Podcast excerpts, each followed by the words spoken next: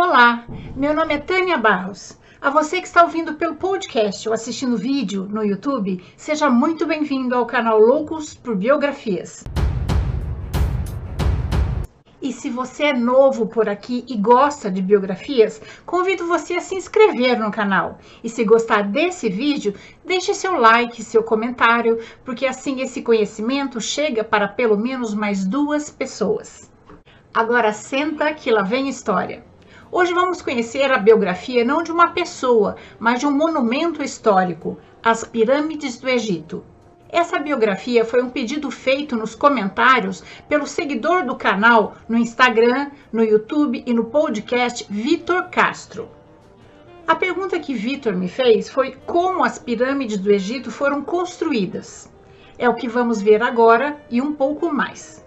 As pirâmides do Egito exercem enorme fascínio, seja pela sua beleza, pela sua história ou mesmo pelos seus mistérios. O Egito teve uma das sociedades mais desenvolvidas da antiguidade. No topo estava o faraó e sua família, seguido pelos sacerdotes e os aristocratas, depois pelos militares e escribas. Em sequência, pelos artesãos e comerciantes, e na base da pirâmide, pelos escravos e camponeses. A alta posição dos sacerdotes era um reflexo marcante da presença da religiosidade na cultura egípcia. No Antigo Egito, a religião professada era a politeísta, que consiste na crença de vários deuses, como o deus Osíris, rei do renascimento, Anubis, deus da morte, e Ra, deus do sol. A religião também tinha caráter antroposomórfico, ou seja, suas divindades tinham características de animais, em sua maioria com corpo de humano e cabeça de animal. O antroposomorfismo é bem visível em outra de suas grandes obras arquitetônicas, a Esfinge. Os egípcios acreditavam na continuidade da vida após a morte. Por isso, se o espírito do rei permanecia no corpo após a morte, o seu corpo precisava ser conservado. Daí a necessidade dos cadáveres dos faraós serem mumificados. No processo de mumificação, o corpo do faraó era cuidadosamente limpo e tratado com óleos. Alguns órgãos, como rins, fígado, intestino, eram retirados e armazenados em urnas especiais que ficavam próximos ao sarcófago. O único órgão que ficava no lugar era o coração, porque, segundo a tradição, o coração era o local onde residiam as emoções e não poderiam ser retiradas. Em seguida, o corpo era embalsamado e envolto em faixas de linho branco. Depois de finalizada a mumificação, o corpo era colocado dentro de um ataúde, que seria levado à pirâmide, onde seria protegido e conservado. As pirâmides foram construídas num período onde florescia uma civilização rica e poderosa no Egito. O faraó, além de ser a principal liderança política do Egito, também era considerado filho de algum deus do panteão egípcio e escolhido para ser o mediador entre os deuses e os humanos, por causa da crença na vida depois da morte, as pirâmides guardavam, além do corpo do faraó, também seus pertences, como suas riquezas, servos e pessoas da sua confiança. Porque os faraós iriam precisar dessas pessoas e desses bens quando voltassem à vida. No interior das pirâmides encontram-se corredores, galerias e câmaras funerárias. No caso da Grande Pirâmide de Gizé, existe uma câmara funerária para o faraó outro para a rainha e uma câmara subterrânea abaixo da pirâmide. Mas por que as pirâmides são assim? Por que construir túmulos gigantescos, maiores que os edifícios modernos? Em primeiro lugar, precisamos olhar para o formato das pirâmides. São estruturas que apontam para cima, simbolizando a ascensão ao céu. Por isso, os egípcios escolheram o formato da pirâmide para ajudar o faraó a ascender ao céu, onde seria acolhido por Ra, a divindade mais poderosa da mitologia egípcia. Elas são alinhadas com a constelação de Órion. as estrelas de Órion foram associadas ao deus do renascimento e da vida, Osíris, pelos antigos egípcios. Algumas pirâmides foram cobertas com pedra de revestimento feita de calcário branco, altamente polidas. As pedras refletiam a luz do sol, de forma que as pirâmides brilhavam como pedras preciosas. Apesar do clima desértico do lado de fora, dentro das pirâmides, a temperatura permanece relativamente constante, cerca de 20 graus Celsius. O ângulo de inclinação dos seus lados fez com que cada lado fosse orientado cuidadosamente pelos pontos cardeais norte, sul, leste e oeste. Além disso, as pirâmides foram construídas para ser túmulos perfeitos, invioláveis e resistentes à passagem do tempo. Existe até um provérbio que diz: o homem teme o tempo e o tempo teme as pirâmides. O complexo das três pirâmides de, de Gizé, Queops, Kefren e Miquerinos, é a única das sete maravilhas do mundo antigo que continua praticamente preservada até os dias de hoje. As pirâmides de Gizé não eram consideradas estruturas isoladas, mas sim integradas num complexo arquitetônico. Essas três majestosas pirâmides foram construídas em 2700 a.C. pelos faraós Queops, Kefren e Miquerinos, pai, filho e neto. Ou seja, a construção desse complexo de, dessas três pirâmides maravilhosas levou três gerações. Começou na terceira geração e terminou na sexta geração, por volta do ano de 2325 a.C. Keops, a maior delas, também conhecida como a Grande Pirâmide, tem cerca de 140 metros de altura e 230 metros de largura. Isso equivale a um prédio de mais de 40 andares, dá para imaginar? E foi o mais alto prédio do mundo por 3.800 anos, até a construção da Catedral de Lincoln, na Inglaterra. Seu peso é de cerca de 6 milhões de toneladas. A pirâmide de Kelps foi construída para se alinhar à direção norte, e é o alinhamento mais preciso na direção norte do que qualquer outra estrutura do mundo. Um fato curioso é que comumente associamos as pirâmides aos hieroglifos, mas não há nenhum hieroglifo nem alguma inscrição na Grande Pirâmide de Gizé. A segunda maior pirâmide, que foi construída para o faraó Kefren, filho do faraó Kelps, por respeito ao seu pai, fez a sua pirâmide 10 metros mais baixa, com 130 metros de altura e 213 de comprimento. Já a terceira e menor pirâmide do complexo de Gizé, construída para o faraó Miquerinos, filho do faraó Kefri e consequentemente neto do faraó Queops, tem 65 metros de altura e 105 metros de largura.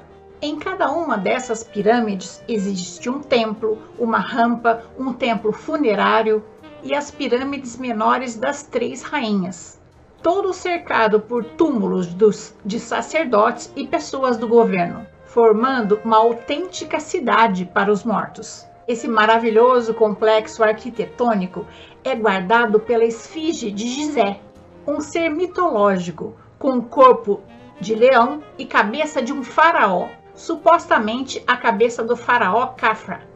A esfinge tem 74 metros de altura e 200 metros de comprimento. Com o passar do tempo, as riquezas e o poder dos faraós do Egito foram diminuindo e as pirâmides também foram se tornando menores. Mas afinal, como as pirâmides do Egito foram construídas? Esse é um assunto polêmico. Houve um tempo em que as pessoas pensavam que elas foram construídas por extraterrestres. E talvez ainda hoje algumas pessoas acreditem nisso a construção das pirâmides está entre os maiores mistérios da engenharia. Sabe-se que os egípcios faziam cálculos matemáticos de acordo com as suas crenças religiosas para ajudar a determinar a altura e a largura das pirâmides. A hipótese mais aceita foi feita em 2014 por físicos holandeses da Universidade de Amsterdã. Para eles, os egípcios utilizaram trenós para transportar as pedras e molhavam o solo à frente a fim de evitar o atrito. Eles explicaram que essa técnica de umedecer o solo poderia ter facilitado o deslocamento das pedras gigantes que foram utilizadas na base das pirâmides. Essa hipótese foi baseada em estudos científicos. Existe uma gravura feita na parede da tumba do faraó Djerhudivotep, um antigo monarca egípcio que reinou em 1900 a.C. No desenho era possível ver homens derramando água na areia para carregar uma estátua. Na maior de todas as pirâmides do Egito, a de Kelps, a pedra mais leve pesa 500 quilos e a mais pesada 6 toneladas. Se pensarmos que essas pirâmides foram construídas há mais de 4 mil anos, quando não existia caminhões, tratores, britadeiras, nem guindastres para colocar essas imensas pedras lá em cima.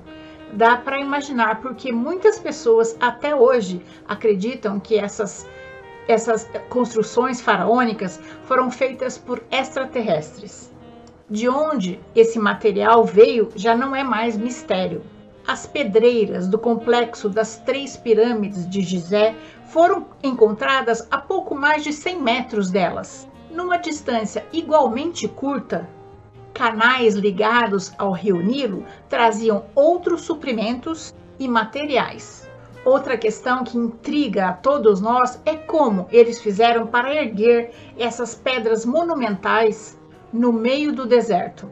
Bem, primeiro era necessário tornar o terreno plano, o que era feito pela inundação do local, através de um canal desviado do rio Nilo.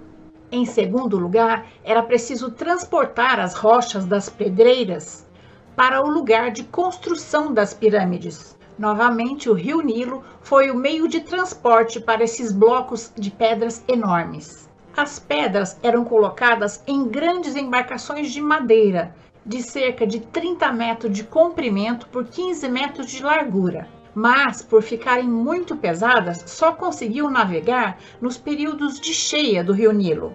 Portanto, o trabalho nas pirâmides era sazonal, ou seja, só se podia trabalhar quando o rio estava cheio. Nos meses de seca, quando as embarcações encalhavam, as pessoas voltavam para suas atividades agrícolas. E para erguê-las a dezenas, centenas de metros de altura, como eles faziam? Isso ainda também é um mistério. Mas a hipótese mais aceita é que os egípcios usavam uma espécie de rampa que corria interna e externamente às pirâmides, e isso permitia com que as pedras fossem arrastadas. Para termos noção dos conhecimentos dos matemáticos envolvidos nessas construções, literalmente faraônicas, o famoso arqueólogo William Pitre, no final do século XIX, passou nove meses em Gizé para estudar as pirâmides e encontrou erros de desnivelamento de apenas 15 milímetros na base dos 230 metros da pirâmide de Kelps. Para colocar de pé as pirâmides de Gizé, 30 mil egípcios trabalharam durante 20 anos. Embora muitas pessoas acreditem que as pirâmides foram feitas por escravos, elas na verdade foram feitas por camponeses que trabalhavam nas terras que pertenciam ao faraó. Não foi sob ameaça ou violência que esses homens construíram essas pirâmides, mas motivados pela fé e pela crença na divindade do seu soberano.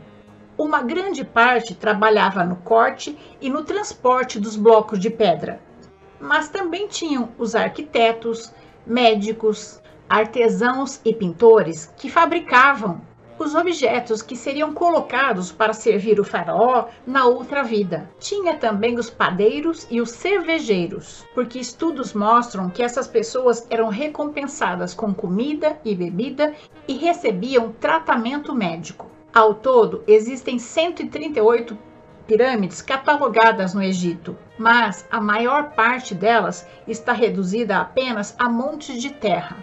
O primeiro idealizador dessas pirâmides foi o arquiteto Imhotep, que fez a pirâmide mais antiga, a de Djoser.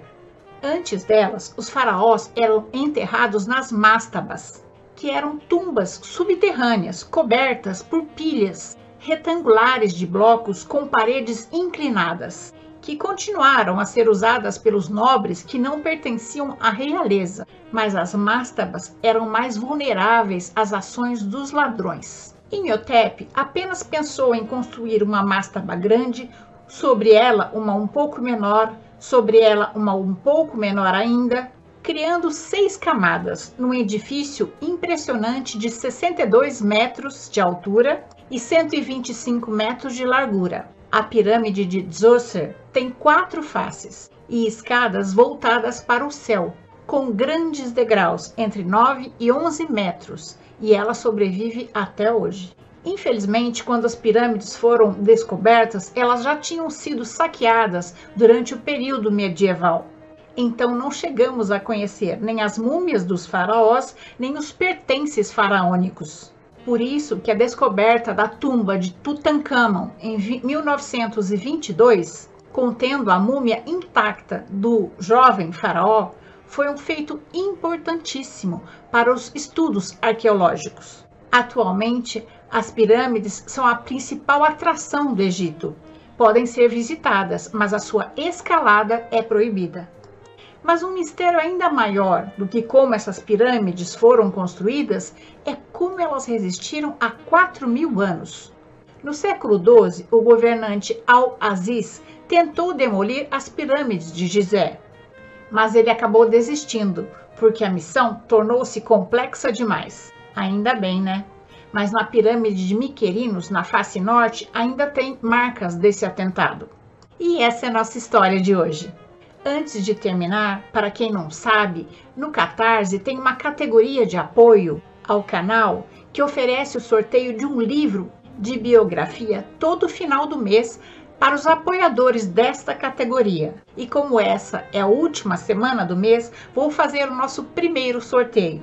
Mas, como o apoio ao Catarse começou este mês e por enquanto nessa categoria temos só uma apoiadora, não é preciso fazer sorteio com um só nome. Esse mês, quem vai ganhar o livro do sorteio é a Priscila. Com meu sincero agradecimento por ser nossa apoiadora do canal, que eu amo tanto e que eu espero que cresça cada dia mais. Eu escolhi para esse primeiro sorteio um livro que eu gostei muito e que eu comprei recentemente. Esse aqui, ó, a biografia do Monet. É um livro muito bonito, tem ilustrações do pintor. Olha, ele é todo ilustrado, tem muitas ilustrações dos quadros. E eu espero que a Priscila goste tanto quanto eu gostei. É claro que esse é o meu, ela vai receber o dela. Mas é isso. Se você também quiser contribuir para que o canal Loucos por Biografias continue existindo, é só acessar o link do projeto do Catarse que está no na descrição da biografia. As contribuições podem ser feitas a partir de 10 reais mensais, mas essa categoria que concorre a um livro por mês, o incentivo é de 40 reais mensais. E eu espero ter contribuído para que seu dia seja bom. Se você gostou, deixe seu joinha, seu comentário, compartilhe esse conhecimento com seus amigos. Ainda mais agora, na época de coronavírus, que temos que nos manter em casa, ouvindo e assistindo coisas boas. Se cuidem, hein? Não se arrisquem, não coloquem os outros em risco. Se puderem, fiquem em casa. E até a próxima história.